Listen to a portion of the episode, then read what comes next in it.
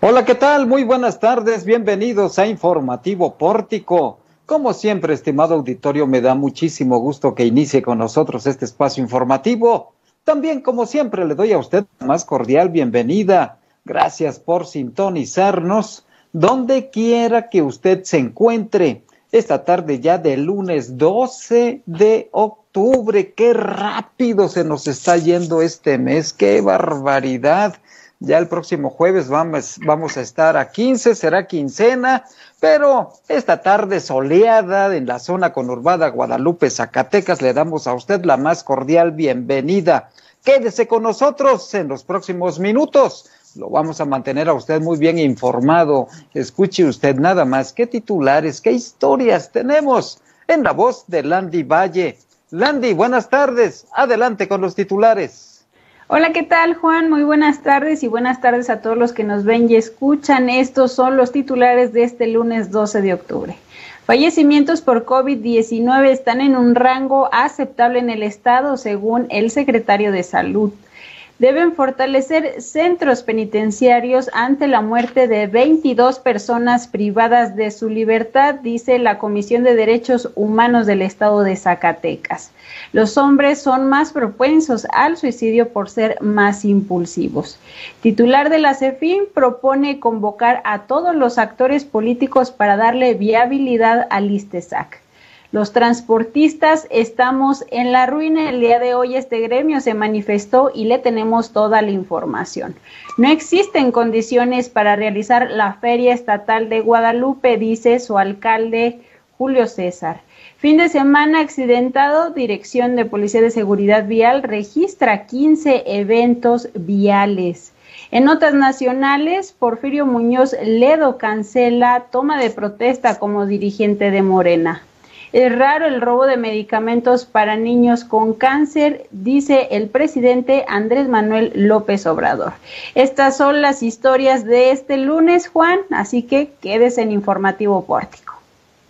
Bueno, se empieza, se empieza a mover el cotarro político, también ha levantado mucha polémica esta inconformidad y estos amagos que hizo quien fuera también candidato a la presidencia, dirigente nacional del PRD por Muñoz Ledo, un político de colmillo retorcido, de larga trayectoria, de larga experiencia y además un hombre muy inteligente, muy conocedor de la política mexicana. Yo lo he escuchado ya en varios, en varios espacios informativos en la Ciudad de México y está pegándole durísimo a Mario Delgado, durísimo en la cabeza y en el corazón, lo tiene centrado. Mientras tanto, gracias Landy, mientras tanto vámonos a las historias de este día, porque esta mañana el gobernador del estado, Alejandro Tello Cristerna, y el secretario de, de Salud del gobierno estatal, Gilberto Breña Cantú, encabezaron una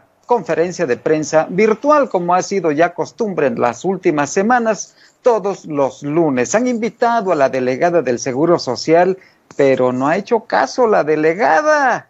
Ahora sí, como se dice popularmente, los ha bateado, ha bateado al gobierno de Zacatecas la delegada. ¿Qué tal? ¿Qué le parece? Pero dicen, dicen las autoridades sanitarias, que Zacatecas tiene números aceptables en cuanto al comportamiento del coronavirus. Jesús de Ávila tiene los detalles. Buenas tardes, Jesús.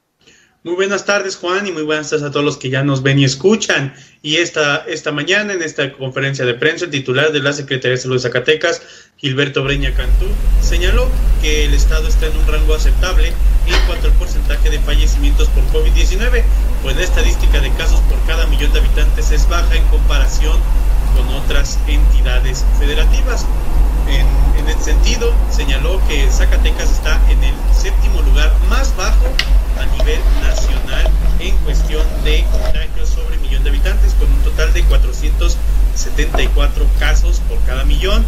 Esto hace, hace contraste exactamente con el número de fallecimientos, que también ocupa el lugar 7, sin embargo, se encuentra en un 9.86% de letalidad la cifra de fallecimientos en Zacatecas. Escuchemos lo que dijo esta mañana Gilberto Breñacán.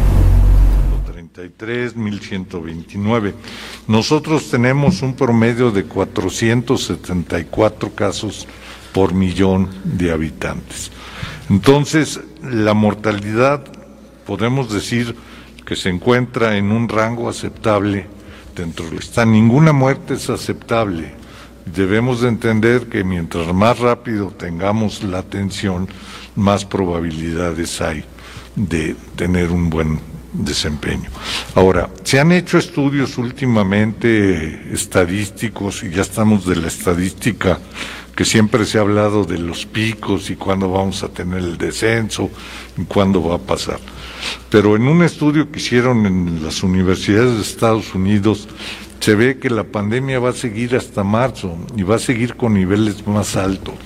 Pero lo importante de eso es que para la única forma de lograr disminuir un 10% en el número de fallecimientos es que aplique.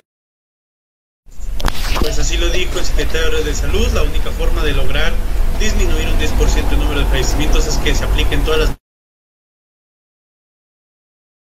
.89% es la tasa de letalidad en Aguascalientes y en contraste el otro estado, Durango, con 9.557 casos de COVID-19, tiene 710 decesos, 7.42% de letalidad, Juan.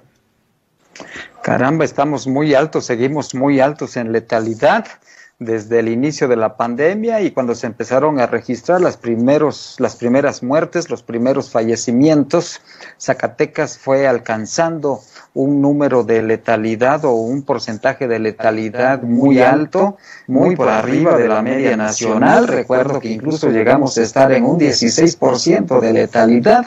Ahorita nos das este porcentaje, Jesús, pero también en la conferencia de prensa, en la parte final, el gobernador del estado no se mostró satisfecho con estos números aceptables del comportamiento del coronavirus. Al contrario, dijo que Zacatecas sigue a la alza e hizo también reiteradamente un llamado a la población a cuidarse, a mantener los filtros sanitarios, a no descuidar las medidas sanitarias, en fin, el gobernador no lo considera tan aceptable, ¿eh, Jesús?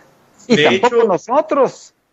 Claro que no, de hecho, para hacer énfasis en este punto, si bien señaló que los decesos van descendiendo, los casos van aumentando, ya van cuatro semanas de, de que seguimos aumentando, tan solo la semana pasada hubo 573 nuevos casos de COVID-19, un aproximado de 82 por semana. Estamos hablando de cifras similares a cuando se presume fue el pico de la pandemia las últimas semanas de agosto. Entonces es por esto que el gobernador dice que pues estas cifras, en vez de mejorar la situación, pues sí, sí se ha visto un aumento, se ha visto un relajamiento y pues hay que seguir las medidas sanitarias, Juan el incremento del fin de semana, por ejemplo, es una muestra, un botón de muestra de que estamos en algunos rebrotes, en algunos, eh, en un puntaje que de pronto se dispara a la alza y no vemos un descenso o un comportamiento de descenso permanente. No se ve, no se ve y no se ve para cuándo podamos tener una mayor o una mejor estabilidad del comportamiento a la baja de la pandemia en Zacatecas. Gracias Jesús. Gracias. Perdón, te interrumpí. Complementa el comentario. Claro, si bien los decesos y las hospitalizaciones han bajado, pues los números siguen aumentando y cabe destacar que durante la semana pasada en los registros se ve que hay un contagio mayor por contactos con casos positivos. Quiere decir, se sabe quién contagió y no se siguieron las medidas sanitarias en, en presencia de personas infectadas. Perfecto. Buena observación, Jesús. Gracias. Voy ahora a otro tema porque en donde hay problemas también es en el sistema penitenciario estatal. En los últimos días se han registrado, en las últimas semanas, en los últimos meses se han registrado fallecimiento 22 personas privadas de su libertad y hay un punto de vista, un llamado que hace la Comisión Estatal de Derechos Humanos. Adelante, Landy, con esta información. Comentarles que la presidenta de la Comisión de Derechos Humanos del Estado de Zacatecas, María de la Luz Domínguez, dio a conocer que ante la pérdida de vidas humanas en los centros penitenciarios del Estado de Zacatecas, se debe de fortalecer la estrategia de control y seguridad de manera urgente. Explicó que desde la Comisión de Derechos Humanos califican como grave la situación debido a que desde el 31 de diciembre hasta la fecha han perdido la vida 22 personas privadas de su libertad, de las cuales 17 fueron homicidios a causa de riñas entre mismos internos y cinco han sido suicidios. De estos últimos se han presentado dos en el Cererezo de Cieneguillas y dos en Fresnillo, así como uno en el Centro Penitenciario de Ojo Caliente. Además, también comentó sobre las 13 fugas que se han registrado, de ellas 12 correspondientes al Cererezo de Cieneguillas y uno al Centro Penitenciario de Tlaltenango. Escuchamos lo que nos dijo en entrevista. Todo esto pues evidencia la urgencia de fortalecer las estrategias de control y seguridad al interior del propio centro, centros penitenciarios y por supuesto en el caso de los suicidios y de los homicidios, la Comisión de Derechos Humanos ha iniciado unas investigaciones de oficio a efecto de conocer las particularidades en las cuales se cometieron y sobre todo emitir las recomendaciones correspondientes a las autoridades penitenciarias. Explicó que la Comisión de Derechos de manera permanente lleva a cabo supervisiones de los centros penitenciarios estatales, regionales y distritales, en los cuales se revisa desde la infraestructura hasta los servicios donde el cererezo de Cieneguillas es quien cuenta con un mayor número de observaciones y recomendaciones debido al número de internos que tiene. Sentenció que han sido enfáticos con la Secretaría de Seguridad Pública de que se debe debe de haber los recursos suficientes desde materiales y recurso humano para fortalecer la infraestructura y los controles de seguridad al interior para evitar la pérdida de vidas humanas, Juan. Caramba, qué situación tan,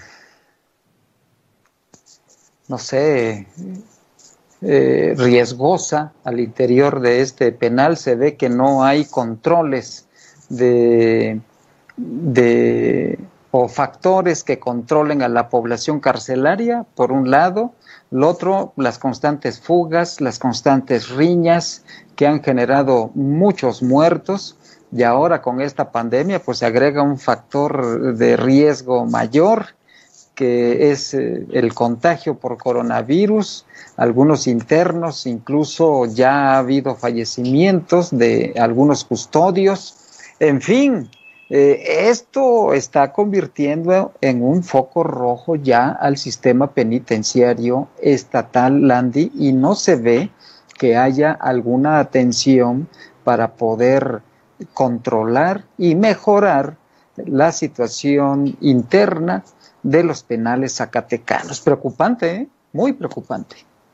Así es, Juan, y además se abona también que el actual secretario de Seguridad Pública apenas tiene un mes de, su administración, o sea, este, digamos, estas problemáticas se han venido generando pues en la administración del antes secretario de Seguridad Pública, Ismael Camberos Hernández, y pues hasta el momento no hemos visto acciones de esta secretaría para mejorar el sistema penitenciario. Y tampoco hemos visto que la Secretaría de, General de Gobierno también haga algo al respecto. ¿eh?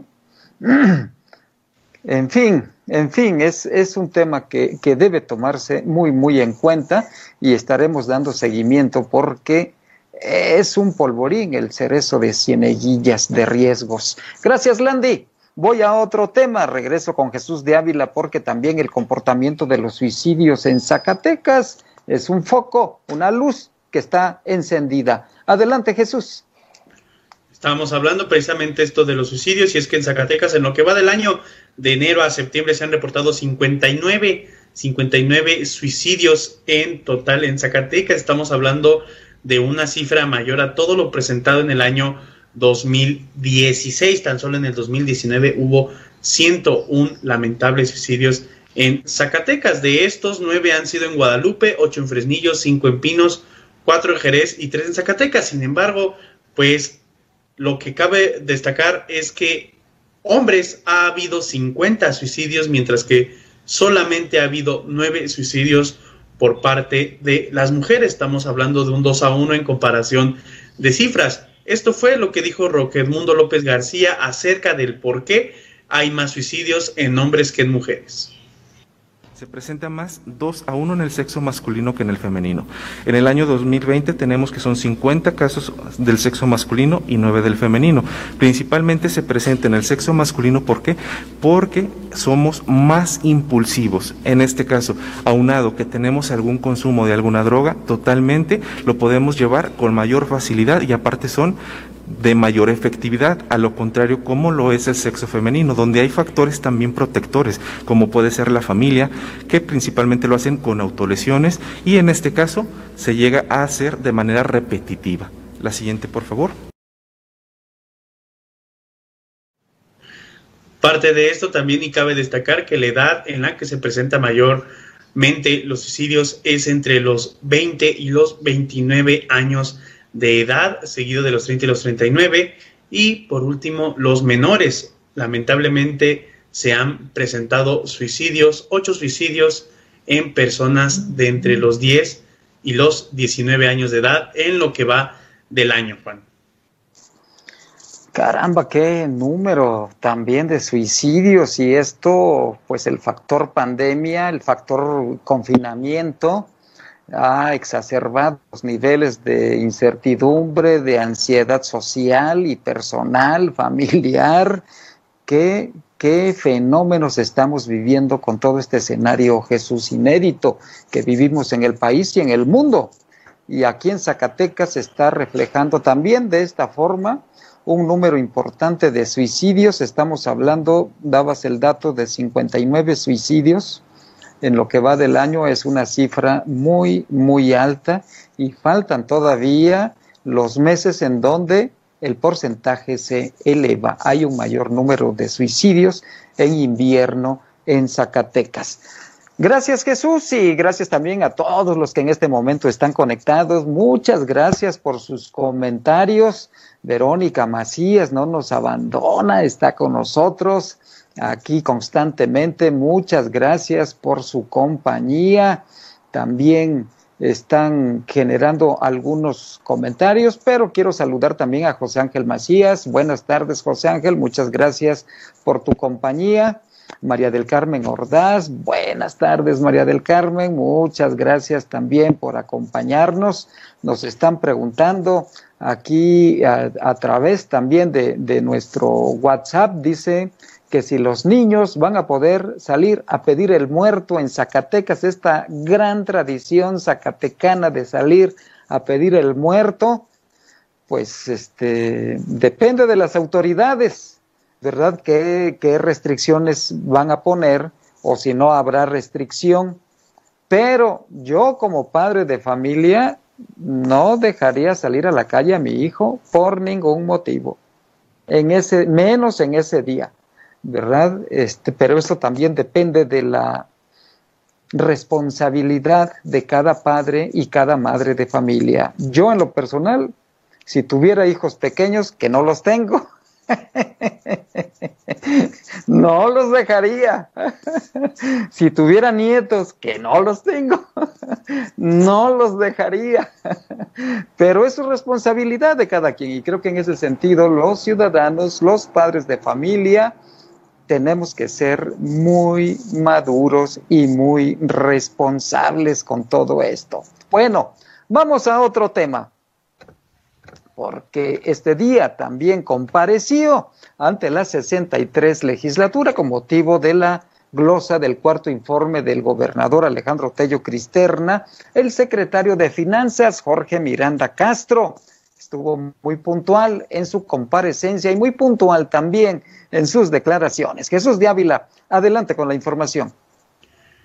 Pues hoy Jorge Miranda Castro, el titular de la CEFIN, propuso convocar a todos los actores políticos zacatecas, incluyendo a los aspirantes a la gubernatura en el 2021, para que se emprendan estrategias de viabilidad al ISTESAC. Esto por los cuestionamientos que hizo Alma Dávila Luébano, diputada por Morena, sobre los resultados de las autoridades, de las auditorías, perdón, al ISTESAC, en donde Miranda Castro pues señaló que de acuerdo a las autoridades el instituto está en equilibrio presupuestal. Sin embargo, declaró que las observaciones hechas se derivan de una falta de seguimiento a la ley, principalmente ya que existen pensionados dobles. ¿A qué, ¿A qué, se refiere? Pensionados del ISTESA, que también son pensionados por otra entidad de seguridad social y que existen pensiones arriba de los 55 mil pesos mensuales derivado de estas inconsistencias a la ley.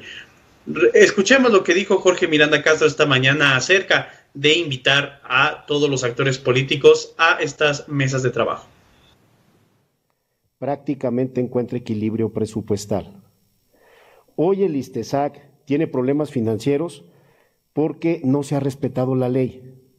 Si hoy respetáramos la ley, el ISTESAC encuentra equilibrio presupuestal. De tal suerte que yo le he sugerido respetuosamente al gobernador que convoque a esta, a esta soberanía, a los 30 legisladores locales, diputadas y diputados, a los diputados federales y senadores de origen zacatecano, y que también invitemos a todos los que aspiran gobernar Zacatecas, al licenciado David Monreal, al licenciado Fito Bonilla, al licenciado Saúl Monreal, al licenciado Ulises Mejía, a la senadora Claudia Naya, en fin, todos los que aspiren este, al diputado Mar, a todos los que, los que aspiren gobernar Zacatecas, porque esta decisión tiene que ver con el futuro de Zacatecas.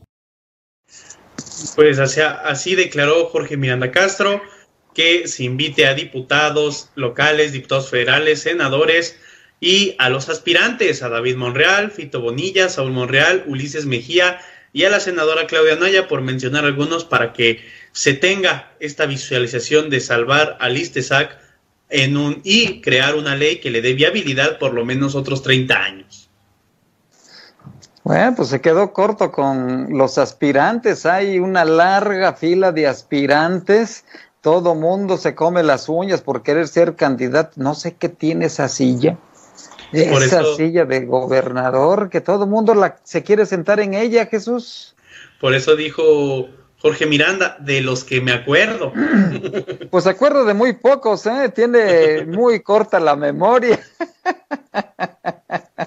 Hay una larga fila, pero tendríamos que hacer un programa especial para sacarlos a todos ellos. Oye, ¿y las finanzas, del comportamiento de las finanzas? ¿Qué dijo? ¿Qué hace falta? Ya sabemos que dinero, pero ¿cómo están las participaciones federales? Para, eso es parte importante de lo que dijo hoy en la comparecencia Jorge Miranda, principalmente en esto de las participaciones federales y de las de, lo, de los ingresos que ha tenido el Estado, sobre todo este año, a pesar de que hubo una reducción. Para empezar, señaló que se han recibido 526 millones de pesos por parte del Fondo de Estabilización de los Ingresos a las entidades federativas para la recuperación financiera, además de que señaló que el Estado terminará con un déficit este año de por lo menos 800 millones de pesos. es mucho dinero para Zacatecas, un déficit de todos estos cientos de millones, 800, es, es grave cuando todavía además no tenemos la certeza del apoyo federal para la educación, para el fondo educativo, el pago de aguinaldos, el pago de quincenas, eh, y está también latente el tema de la Universidad Autónoma de Zacatecas. La universidad ha tenido un, un comportamiento de fin de año de déficit de entre los 300, 350 millones de pesos aproximadamente. Entonces, si nos falta eso, imagínate en qué situación estaremos en los próximos meses. Bueno, ya no tantos, dentro de dos meses. Dentro de dos meses, además de que aseguró que, pues según las aspiraciones federales de la Secretaría de Hacienda, pues todavía la crisis va a estar presente el primer semestre del 2021. Eso sí, eso sí lo tengo claro y ojalá y nada más sea el primer semestre, ¿eh? Ojalá, esperemos. Y, pero hay que ponernos eh, las pilas para poder sortear y resolver todos estos retos, Jesús, que vamos a enfrentar y que estamos enfrentando actualmente. Gracias, Jesús. Muy completa la información. Vamos a otro tema. Eh, y es que esta mañana varios taxistas y transportistas se manifestaron. Ahí estuvo presente Landy Valle, que hizo incluso una transmisión en vivo desde la Secretaría del Bienestar en el Boulevard López Mateos. Adelante, Landy, con los detalles. Bueno, Juan, ante la poca solvencia económica que el sector transportista ha registrado desde el inicio de la pandemia del COVID-19, el Movimiento Nacional de Taxistas del Estado de Zacatecas se plantó a las afueras de la Secretaría del Bienestar para exigir la entrega de los créditos a la palabra que se, que se solicitaron desde el mes de marzo. Salvador Maldonado Trejo, taxista desde el año 2003, mencionó que el gremio se encuentra en la ruina debido a que sus jornadas de trabajo son de todo el día, donde pues solo pueden recaudar de 300 a 400 pesos, los cuales son distribuidos para la gasolina del vehículo, el dueño del taxi y el chofer. Escuchemos un poco de lo que nos dijo en entrevista. Hacer esto pero nos obligan a hacer esto. La verdad nos obliga porque la, la delegada del bienestar se comprometió la vez que pasada que vino López Obrador a ponernos un vínculo al puro transporte, en apoyarnos con los créditos a la palabra, porque era difícil acceder y ella se comprometió. Pues ese día no nos volvió a contestar ni el teléfono, ni un escrito, ni lo que es nada. Hasta la fecha no nos ha contestado ni el teléfono ahorita. Entonces, pues es, sí, la situación de nosotros como transportistas, los compañeros, todos, y la verdad ya muchos entregamos los taxis, ya mucha gente anda eh, en la obra, otros de carpinteros, mecánicos, ayudantes, de todo, porque la verdad ya el taxi está ahorita acabado, lo que es el transporte. Sí, ¿ustedes de cuándo?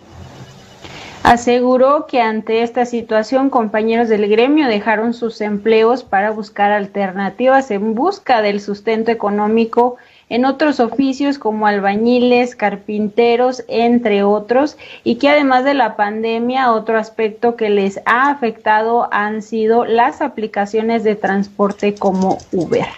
Por su parte, Javier Galaví, representante del Movimiento Nacional de Taxistas en el estado de Zacatecas, expuso que al menos 2.800 taxistas han solicitado el crédito a la palabra y en la Ciudad de México se habla de al menos 15.000 concesionarios y 28 mil choferes que reclaman este crédito de al menos 25 mil pesos que ofreció el gobierno federal.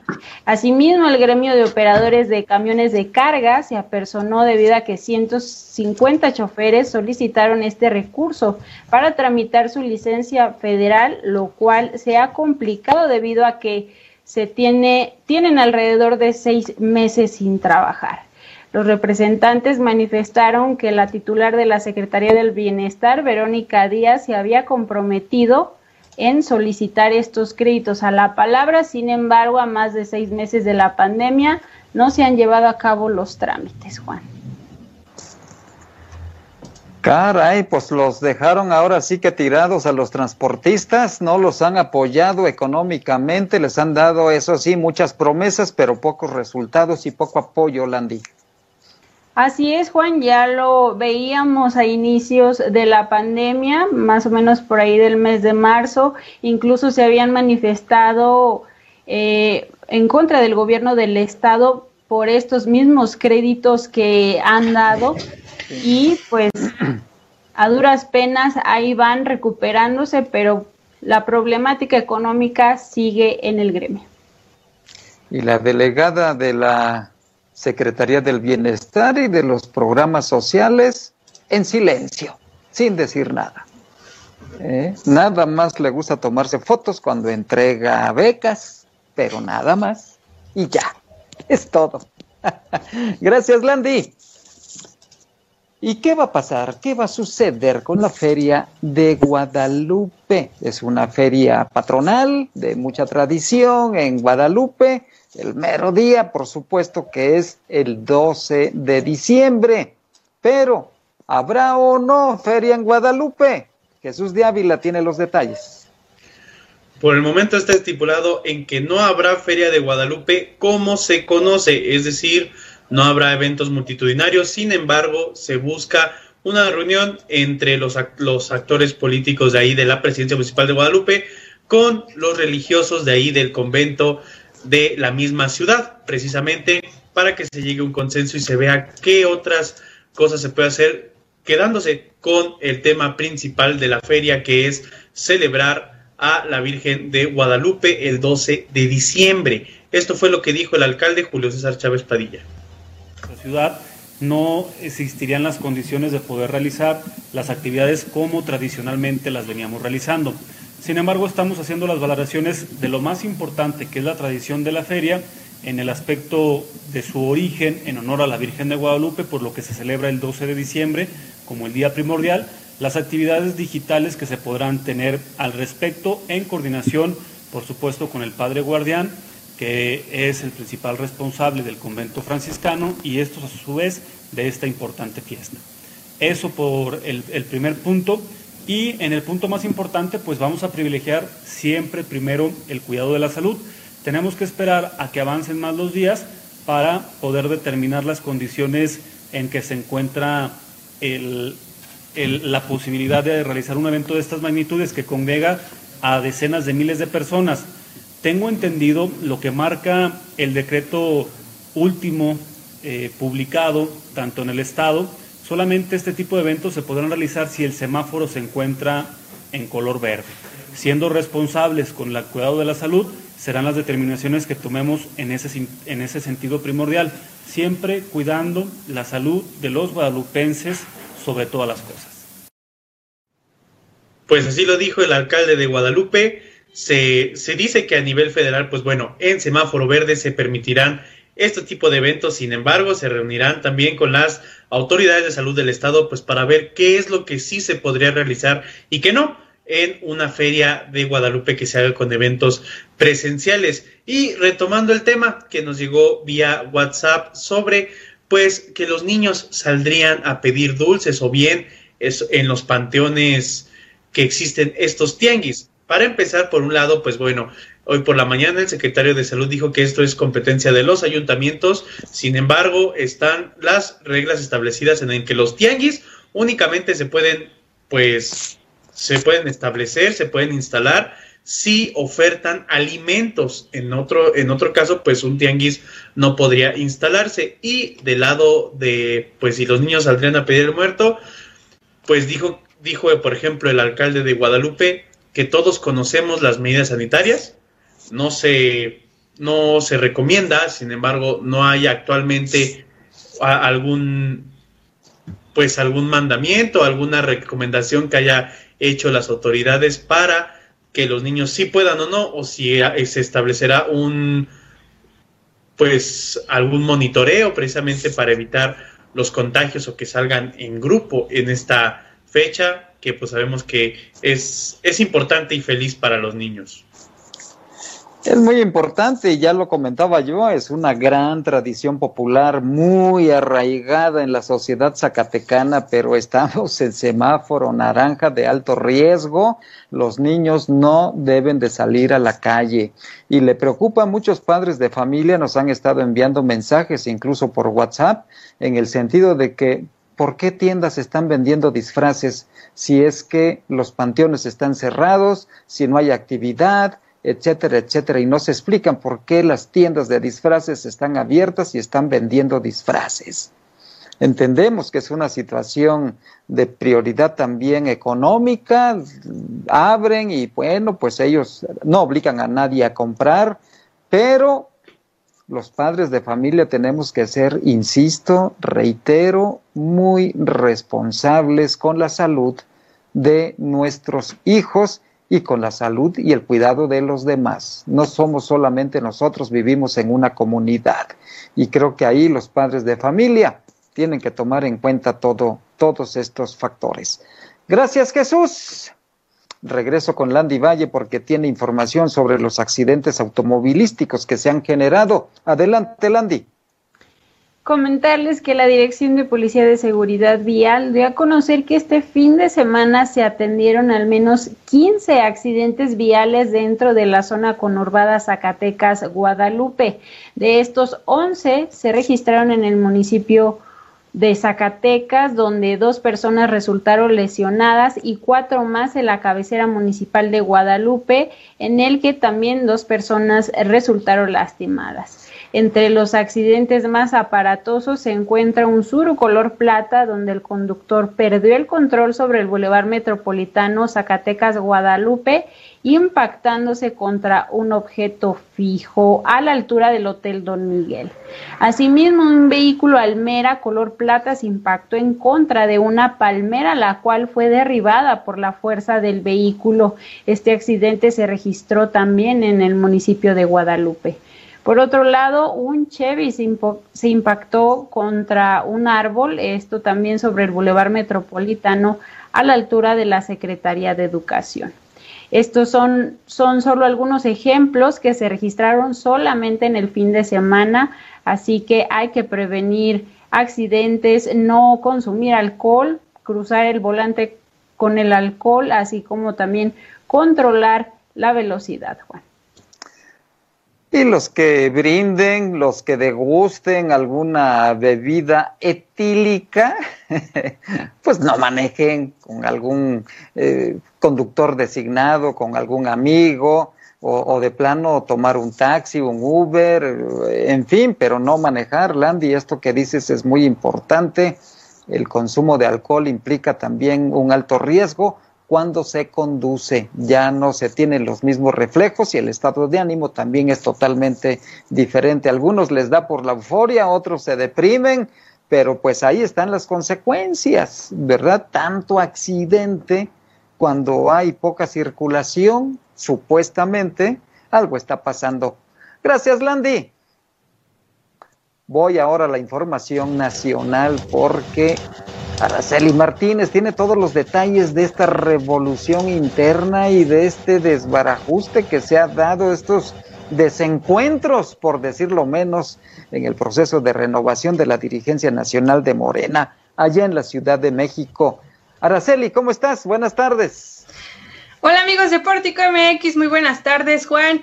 Vaya el agarrón que se han dado para que para pelearse el puesto de presidente de Morena entre Muñoz Ledo y Mario Delgado.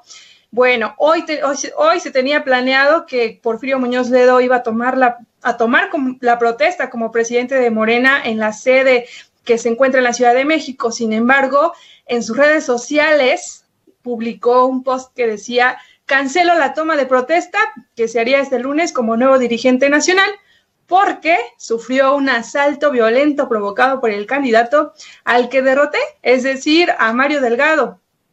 Y bueno, el Universal publicó algunas fotografías y reportó que un grupo de mujeres llegaron a la sede de Morena, esto es el supuesto asalto violento, eh, al, Ahí en la colonia Roma, pasadas las nueve de las horas, comenzaron a tapizar con cartulinas con leyendas de protestas estas mujeres. Y bueno, se canceló la toma de protesta de Porfirio Muñoz Ledo, pero bueno, esta tarde el Comité Ejecutivo Nacional de Morena sesionará para tomar decisiones sobre lo que ocurre dentro del partido. Es lo que ocurre en la Ciudad de México respecto a la dirigencia nacional. Eh, pero claro que si usted quiere ampliar la información, visite nuestro portal portico.mx, que ahí va a encontrar toda la información detallada. En otra información que también surgió durante este día y fue en la conferencia del presidente Andrés Manuel López Obrador, fue su declaración ante la alerta que mandó Cofepris el fin de semana sobre el robo de medicamentos que son utilizados para, para cáncer. La Comisión Federal para la Protección contra Riesgos Sanitarios lanzó el sábado una alerta sanitaria por el robo de más de 37 mil medicamentos contra el cáncer. Y bueno, ante esto, el presidente Andrés Manuel dijo que estaba muy raro este robo. Vamos a ver lo que dijo durante la conferencia matutina. Indagatorio. Pero sí, este, se llevó a cabo ese robo de medicamentos. Nos costó eh, pues trabajo conseguir estos medicamentos. Los eh, trajimos de Argentina. Está esto muy eh, raro y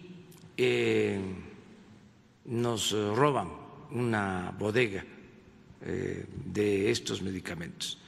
Entonces, se está haciendo la investigación. No puedo hablar más sobre el tema por cuestiones de eh, el sigilo que se requiere y eh, decirle a los padres de las niñas, de los niños con cáncer que permanentemente estamos eh, procurando abastecer de estos medicamentos a todos los centros de salud, a todos los hospitales, que no somos inhumanos que tenemos eh, sentimientos y sabemos lo que eh, sufren los niños y cualquier persona si no cuenta con los medicamentos. Nuestros adversarios han aprovechado esta circunstancia para eh, proyectar una imagen de nosotros que no corresponde y bueno, de acuerdo con la Comisión Federal para la Protección contra Riesgos Sanitarios, se trata de 11 productos oncológicos, entre ellos de uso pediátrico. Por eso el presidente se refería hacia los padres de niñas y niños con cáncer, pues que se, que se pueden mantener preocupados por esta situación del robo y pues que haya una escasez de los medicamentos que se utilizan para el tratamiento de los niños. Y aquí le dejamos una foto en la pantalla de los medicamentos que, bueno, se robaron. Y eso fue lo que dijo el presidente durante su conferencia matutina. Ahí aprovechó un poco para hacer un poco de política porque dijo que sus adversarios han aprovechado esta circunstancia para, para proyectar una imagen de su administración que no corresponde a la realidad. Es lo más importante en lo nacional. Juan, regreso contigo. La verdad es que de, pena ajena que le roben al gobierno los medicamentos. Eso es imperdonable y eso nos habla de fallas, de grietas, de debilidad institucional. Ese es el mensaje que manda el presidente al dar a conocer esta información tan delicada en un momento de, sanitario tan crítico como el que estamos viviendo en el país y que se ponga a hacer política de esa forma el presidente, la verdad que es reprobable. No creo que los mexicanos eh, merezcamos una situación de esta naturaleza, presionados por la inseguridad, presionados por la situación económica, presionados por la pandemia sanitaria y ahora esta debilidad institucional en el que le roban de esta forma al gobierno los medicamentos.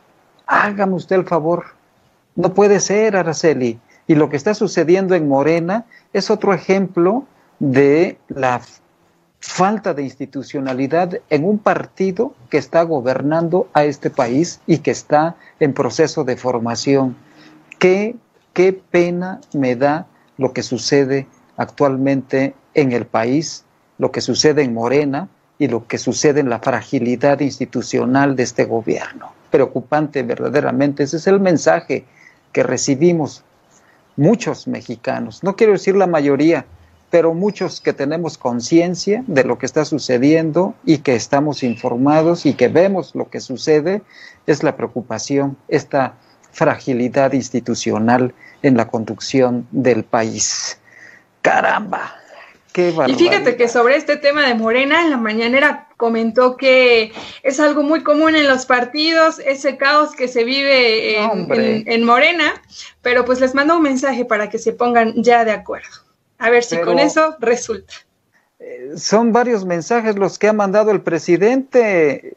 La otra vez les dijo, es mucha sociedad, algo así, y poco, o para pocos dirigentes ya los regañó, no le hacen caso, no le hacen caso a Araceli, los regañó hace 15 días precisamente por el proceso.